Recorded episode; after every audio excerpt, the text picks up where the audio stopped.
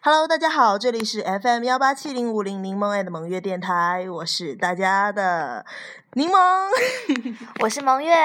嗯，今天给大家介绍一篇柠檬的原创文章《假如牛顿在中国》。啊，大家都知道牛顿是那个很有名的，这个人谁都知道是吧？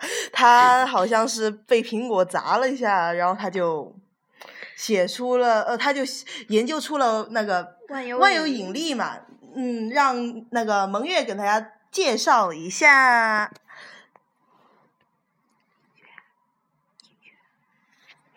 嗯，首先，牛顿的全名叫做艾萨克·牛顿，生于一六四三年一月四日。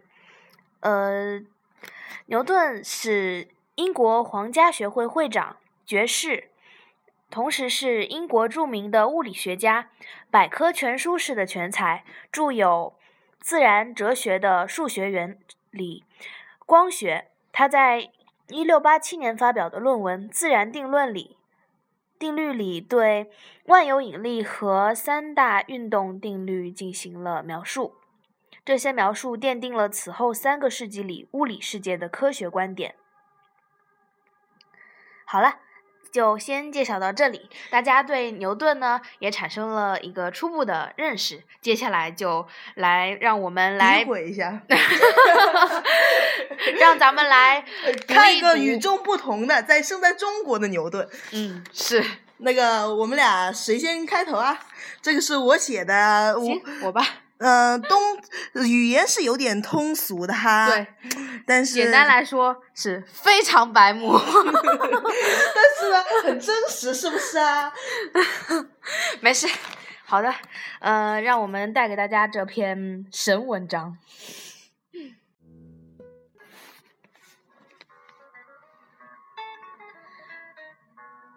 假如牛顿在中国，牛顿出生在某。山村，那村是这地最穷的村。牛顿又生在这最穷村的最穷的一户人家，但他并没有太沮丧。一天放学回家的牛顿累极了，于是生呃，于是就坐在旁边的果苹果树下休息。牛顿累得几近睡去，耳边却还是数学老师的批评声：“啊，才二十五分！”牛顿啊，牛顿，脑子卡顿的还真是牛啊！突然，牛顿的脑袋受到了重击。牛顿觉得应该是分数被母亲知道，少不了一顿揍了。可睁开眼睛的牛顿，发现自己原来是被苹果砸了。牛顿想：为什么成熟的苹果会掉下来啊，而不是飞起来呢？于是，带着疑问，匆匆回了家。牛妈见牛顿第一次那么急，问他什么事儿啊？牛顿就问：“妈，为什么苹果熟了会掉下来？”牛妈想：“哎，完了，读书读傻了，熟了本来就会掉下来呀，这孩儿真是中邪了。”于是拉住了牛顿，对他吼：“你傻呀，问这么脑残的问题！”牛顿扫兴地跑进房间。牛爸吼。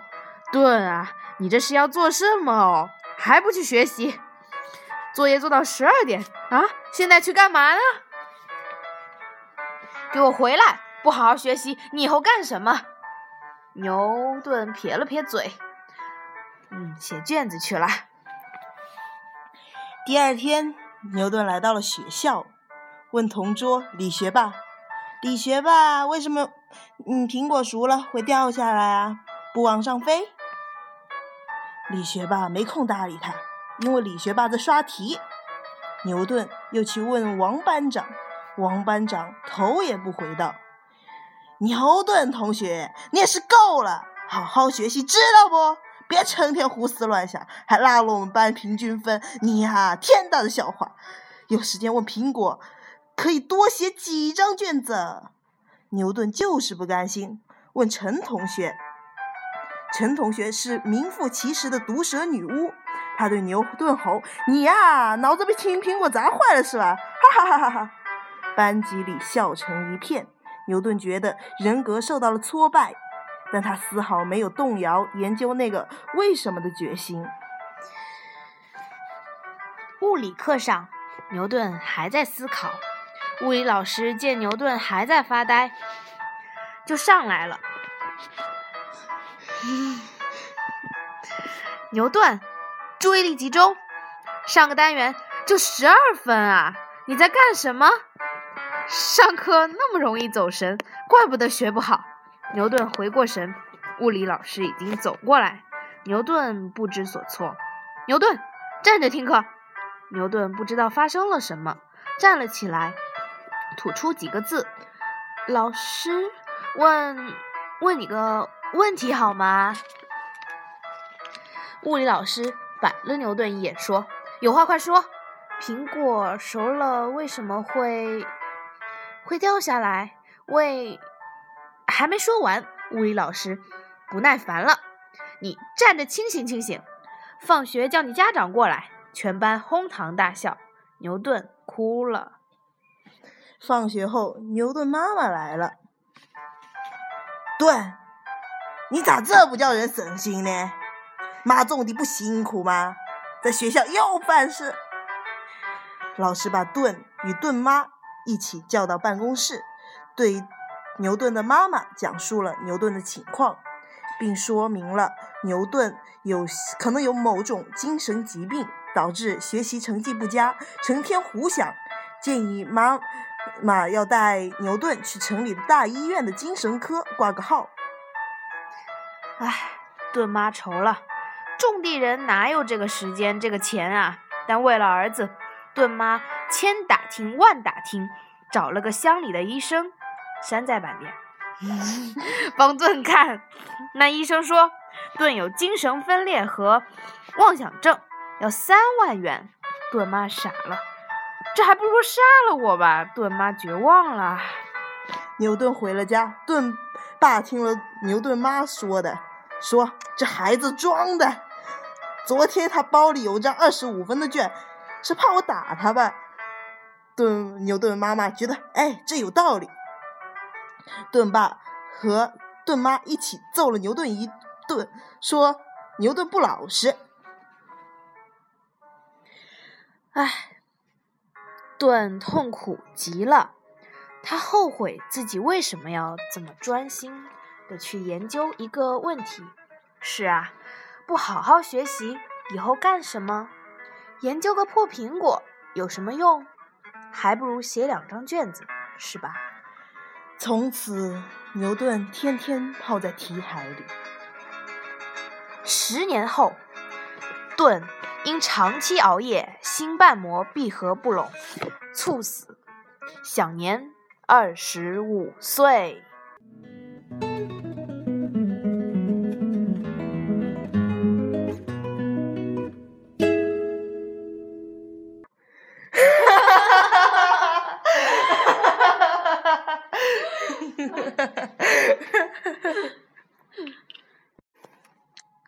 篇文章虽然。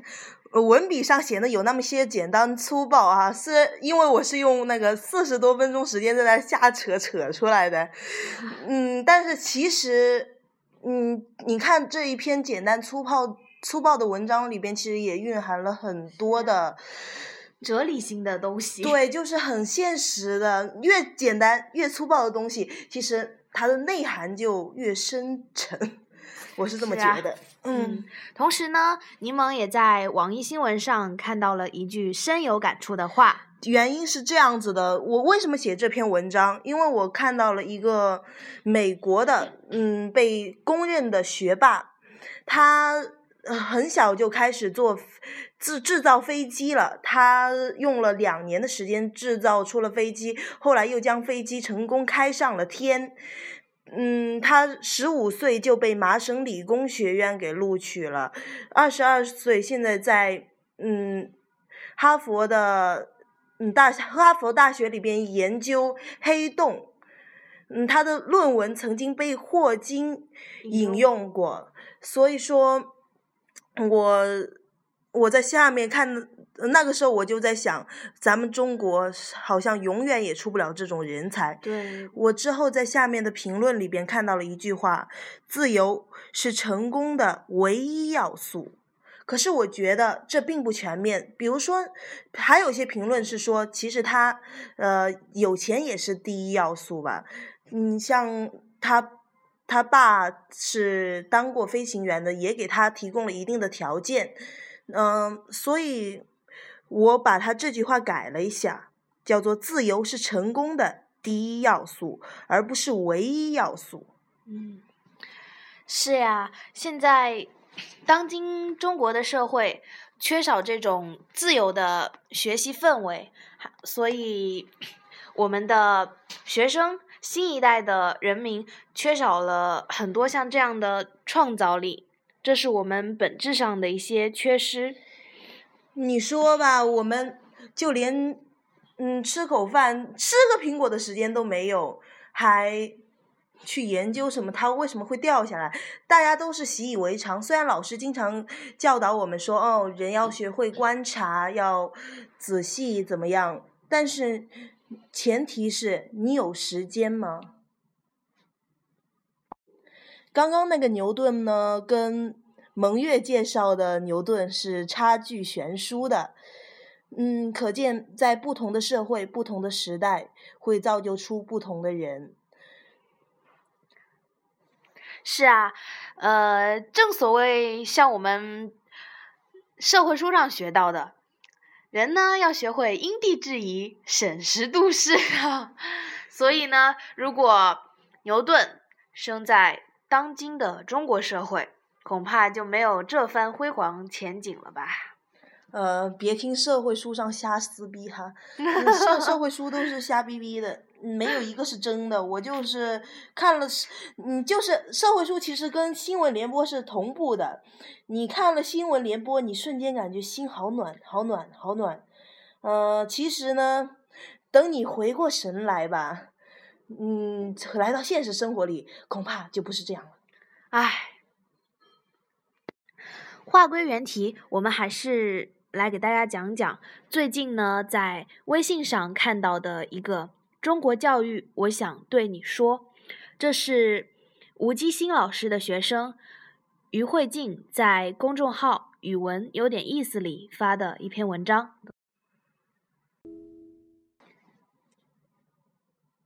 教育的失败，往往不是不让学生受教育，而是只允许学生受一种教育。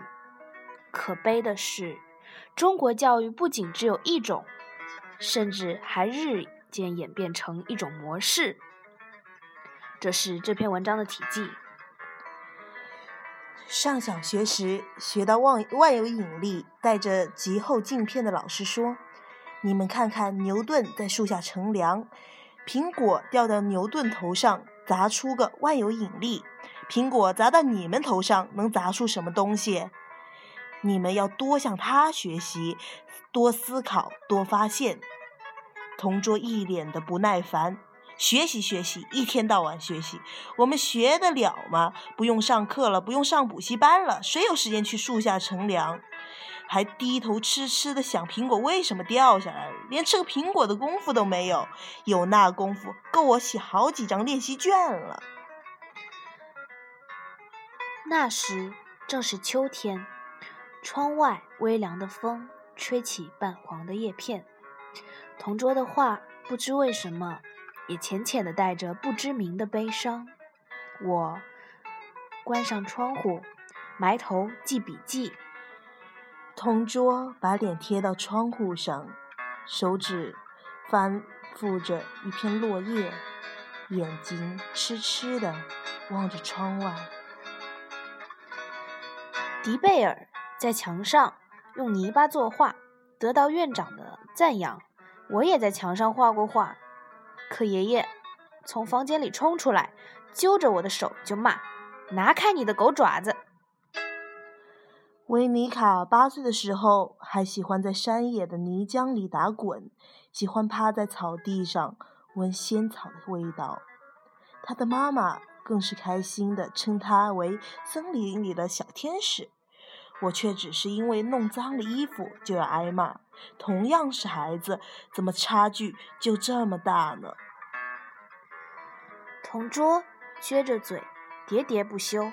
我轻轻的笑，想，无论是迪贝尔还是维尼卡，必定都是满足的笑容。而我八岁的时候，已经学会穿着干净的衣服，恭恭敬敬地说：“谢谢，你好，再见。”只是偶尔抬头的时候，看不到天。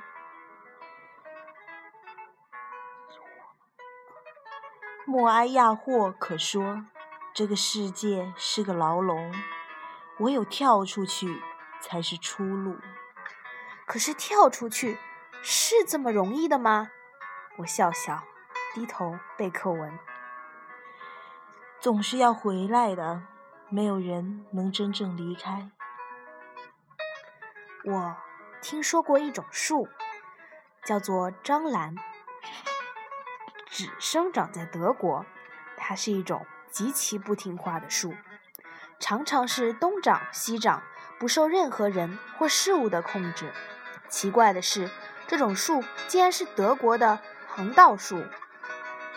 中国的行道树就完全不同了，很多道路两旁都是笔直的杉树。杉树是最聪明的树，它能够按照你的希望去长，偶尔不慎长长了、长多了，也只要修理过，明年的时候它自己也就顺着修过的痕迹长了。最近有传闻说，北京要移栽一盆樟兰树，我只是笑。中国人会欣赏詹兰树的美吗？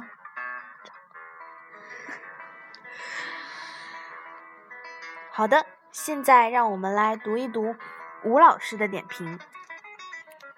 吴老师说两句：“这是我学生的作文，大概写于二零零七年，那时他初二，十年将近，重读仍让人感慨，特别是题记里那句话。”这篇文章。有讲到中国教育吗？好像没有。仔细想是有的。我觉得前面说我们教育对孩子天性的限制，后面行道术讲的是对孩子个性的束缚。家庭教育如此，学校教育也是如此。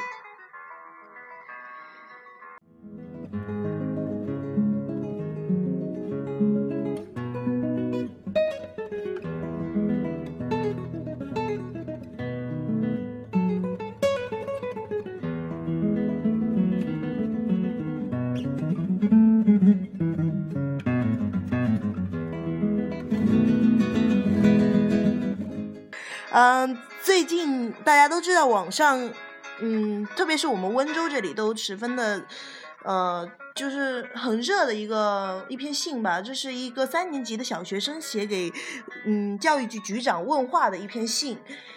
呃，这个特别是在微博里边，温州身边市里边已经都快上头条了，差不多这种。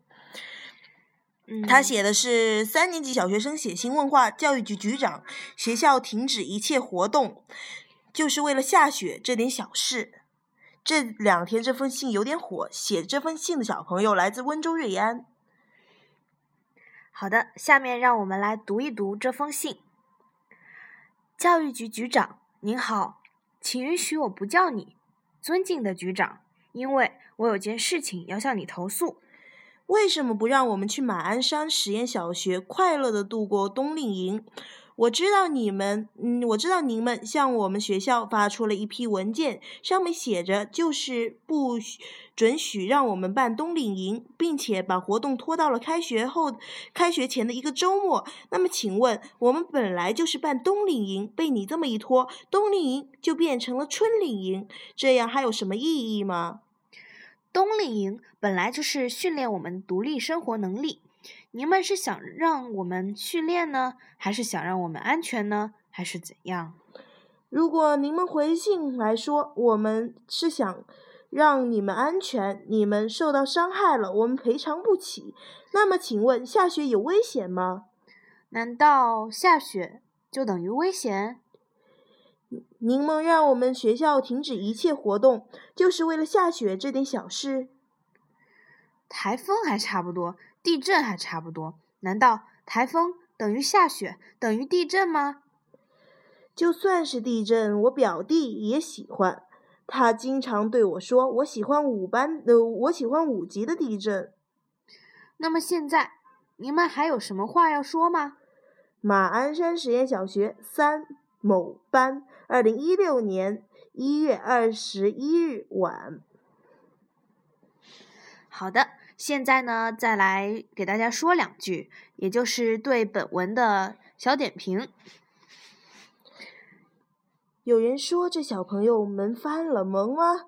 我不喜欢用这个字来形容，而且也不喜欢用一个“萌”字，大家笑一笑也就过去了。我倒非常希望那位局长百忙中能抽空给小朋友回一封信，记住喽，别说官方的话，彰显一下自己的气度。嗯，解答一下小朋友的问题，并大大表扬这个小朋友。敢说真话、敢于表达的可贵精神。万一局长还没行动，请校长先呵护一下。小朋友，我们一起坐等局长的回信喽。之后，嗯，就出现了另外一个内容。嗯，是啊，这是小学生问话局长，局里回信表欣赏。嗯，局里大概是，呃，发了一张，呃，发了一篇微信的，嗯，截图，这上面是这么写到的：同学，首先谢谢你的来信，你小小年纪能够关心家事、国事、天下事，我们表示欣赏。这次放假是教育局党组体集体做出的决定，目的有二。一是考虑各位同学上学途中的安全，因为下雪会导致车轮打滑、刹车失灵，下雪会影响正常的行走安全。二是考虑我们这边下场雪非常不容易，想让各位同学认真又放松的欣赏一下美丽的雪景。至于台风、地震等自然灾害，我们也会根据需要及时安排放假。你们学校的冬令营时间具体由你们学校领导根据课程进度安排。以上各点意见是对你的信件的回复，不知蔡同学是否满意？瑞安市教育局，二零一六零一二二。第三回合是模拟回信，这个大概是搞笑版的。嗯，呃，声明一下，这下面的信件纯属虚构，如有雷同，纯属巧合。好的，尊敬的教育局长，来信不来的短信已经看到，辛苦您们了。不过看了之后还有几个疑问想问一下。我原本是给局长写信，怎么是教育局给我回信呢？我真搞不懂，局长等于教育局，还是教育局等于局长？我搞不懂。我原来以为会是在写在一张纸上的。还有一个问题，我想问一下，老师告诉我们写信时在名字前要用一个词表示礼貌。当初我本想写“尊敬的教育局局长”，可是我当时不高兴，而且有点生气，才没用上。不过我在信的开头已经交代了原因。可是我看到这封信，在我的名。字前面也没有什么词，比如“亲爱的某某某小朋友”等等，这是为什么呢？难道你们看到我写的信当初，嗯，你也一样的不高兴，有点生气吗？还有啊，这封信里有好多词语我都看不懂，比如，比如教育局党组是个啥东西呢？你们学校领导，我们学校领导是啥？我只知道我们有班主任、校长，这些是我们的领导吗？还有信里有一句话说：“你们表示欣赏。”我也不是很懂，但是我在新闻里有听过，都是一些大官对事情满意的时候说的。不过我们老师在教作文的时候，如果你开心，就直接就直接写“我好开心啊”，这样会亲切一些哦。还有，我感觉你们好有才，还引用了一句话。不过老师说了，引用的时候要用双引号。家事国事天下事，这句话我没有看懂。不过我学习挺认真的，我去查了一下意思，原来是叫我不要死读书，关心国家大事。这点我很不好意思，我们好像没有。嗯，说心里话，毕竟我才小学三年级，认识的字还不算多，有些字。哪怕认识也不一定明白意思。如果你们能站在我的角度来想，多好啊！这让我想起了一件事，就是有次学校搞升本教学，听说这个升本教学很流行，很多学校在做。那天我不懂升本教学的意思，我就问了老师，他说就是把我们学生当中课堂的小主人站在我们学校的角度考虑问题。我觉得这个挺好，我提个小小的意见。如果你们有时间，也可以好好学学。我觉得这方面学的还可以。我有一个表弟，才一岁多，和他说小便他就听不懂。后来我一想到升本，就换了种说法，和他说嘘嘘，他就 屁颠屁颠的去了。不过我还得好好谢谢你们。那天我和我的表弟玩游戏，就是我信中提到的那个表弟。我快速念了信的一段话给他听：一是考虑各位同学上学途中的安全，因为下雪会导致车轮打滑、刹车失灵，下雪会影响正常的行走安全。我念完之后，他就愣在那里，然后突然说了一句让我笑死了。你知道他说的是什么吗？告诉你吧，他说的是说人话。后来我灵机一动，告诉他说。就是下雪了，开车走路不安全。他以前和我经常玩这个游戏，就是把一句很简单的话故意说的乱七八糟，让我猜。我老是输，这次我终于赢了他一次。好了，不多说了，我在等寒假的到来。小学三年级某班某某某，二零一六一月。让我们再说两句。无意看到此事，上次发文，此次再发作为呼应，算是有个始终。无意纠缠此事，只是因为与写作有关，我从中学到了写作要有读者意识。你呢？